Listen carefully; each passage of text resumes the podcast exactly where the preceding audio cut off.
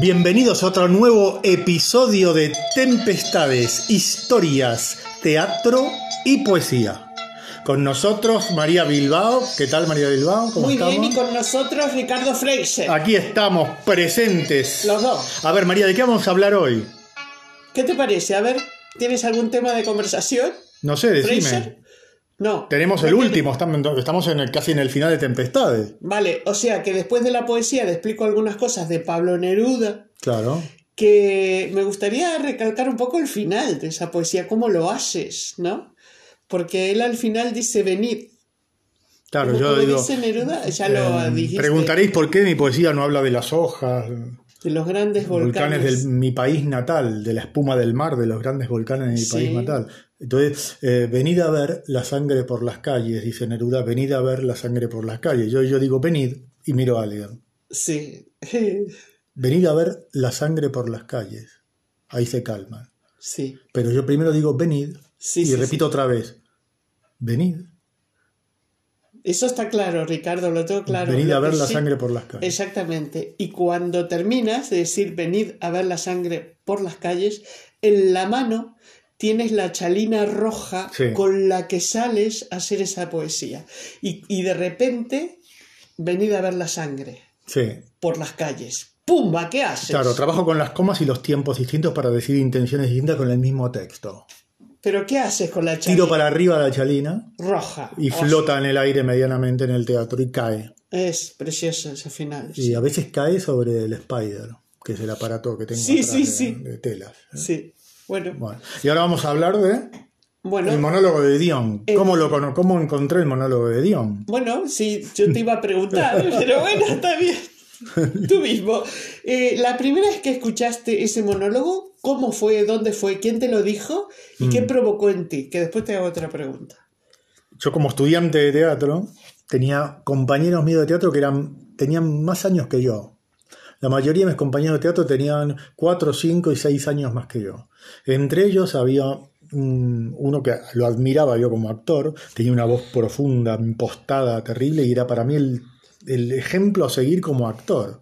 Como él hablaba del teatro, se emocionaba y tal, me pareció un gran actor. Y mm, se llamaba Gustavo Weiss, no sé dónde estarás. ¿no? Eh, Weiss. Güey, sí, Ajá. Gustavo Güey. Y era una persona excelente, me parecía, bueno, aparte que, vamos, un compañero increíble, ¿no? Y él me habló del monólogo de Dion y me lo dijo en la cara, ¿no? ¿Por ¿Ah, qué sí? tengo miedo de bailar? bueno? Y me, me llegó muchísimo parte de ese monólogo y empecé a investigar y a buscarlo hasta encontrarlo. Te El llegó al gran Dios alma. Brown. Sí, sí, sí. Por sí, cómo yo- lo dijo. Por cómo lo dije. Me, me quedó eso después de años, ¿no? Y pasó tiempo hasta que lo, lo rescaté el monólogo y empecé a trabajarlo. Y lo pusiste en Tempestades Claro. al final. Entre eso, entre que lo descubrí yo, pasaron años. ¿eh? Me imagino. Sí, sí, sí. Pasaron muchos años. No, muchos no, unos ¿Qué, qué cuantos. compañeros conocidos ahora, actores que se pueden conocer aquí, tuviste? No sé, conocí de ¿Ricardo todo. Darín? Sí, bueno, pero no fue compañero mío de teatro. Ah, ¿no? No, no, no, no. ¿Fue compañero de qué?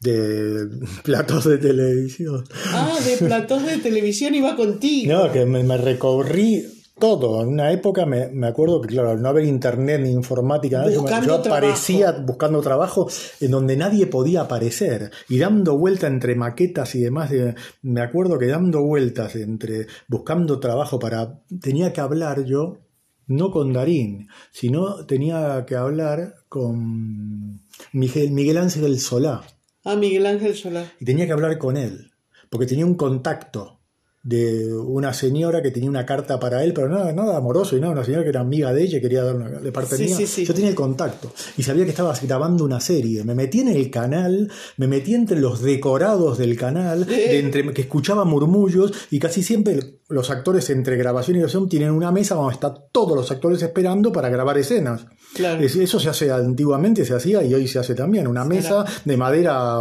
que está entre, los- entre las cajas y allí están todos. Y ahí me lo encontré a él, a Darín y estaban todos los mejores actores de Argentina. Todos juntos, una camada. Una camada de 10 actores de Argentina que si los nombro te caes, vamos, Sí, de sí, sí, espalda. sí, sí, sí, sí, ¿No es es cierto? cierto. Te estoy hablando hace 36 años atrás O más. O más. O más. o 38 años atrás. Entonces yo, claro, y Darín se me quedaba mirando, se me quedaba mirando, y le digo, mira, que, disculpa, con- tengo que hablar con Miguel. con Miguel Ángel. Miguel Ángel mira, dice, sí, ¿y qué po- ¿cómo hacemos esto? ¿Cómo podemos hacerlo? Y tal, y digo, me justo termino hoy ya. Y yo no, enga- no soy de, de enganchar en ese momento contactos. Decirle, bueno, vengo mañana de romper mucho el tema. Simplemente si no se daba, no se daba, porque no tenía la experiencia de seguir, de insistir y demás en aquel momento. Insistía de otra forma, pero s- de esa manera me seguían viendo en los platós a mí. ¿Qué pasa? Ahí me di cuenta yo que de tanto verte en el escenario, en ese lugar, nadie te pregunta una vez que estás adentro, nadie te pregunta eh, quién eres tú, a dónde vienes, qué haces, porque si estás ahí dentro, importante eres. Ah, o sea, actúas con, eh, digamos, Exacto. con libertad de meterte donde quieras en un plato de Si televisión. tú, sa- si tú apareces adentro de un plató de televisión en plena grabación, al lado de las cámaras, con los brazos cruzados mirando, nadie te va a preguntar tú quién eres. Me di cuenta de ese poder que tenía yo una vez que llegaba allí, por miedo a que yo sea el dueño, el hijo del dueño de todo. Ah, nadie pregunta. Nadie, pues ya estás ahí. No sé hoy. Hoy es diferente porque hay toda una informa- la cosa informática, pero en aquella época eh, se anotaba con un lápiz y un papel Claro. y entraba, yo qué sé. Entraba. No había nada. Impresionante. Bueno, es una anécdota. Y Fraser, tanto. la anécdota. Y claro, vamos Y a, David te miraba. a Irán Dios Brown. El gran Dios Brown, sí. A ver, eh, no, me interesa porque me, me gustaría que lo hicieras, pero no en este. Vale, vale, vale, eh, vale. En este episodio. En este episodio. Sino en otro episodio. Sí, porque estamos ya- mm. El monólogo del gran Dios Brown. Sí. Pero, por ejemplo, quiero preguntarte, cuando encontraste el texto, ¿no? Sí. Y dijiste, lo voy a poner en tempestades. Sí. Y lo visualizaste al final. Sí. Porque habla de los miedos. Claro. ¿Eh? Yo hice una obra, justamente de eso que me dice, hablaba de los miedos.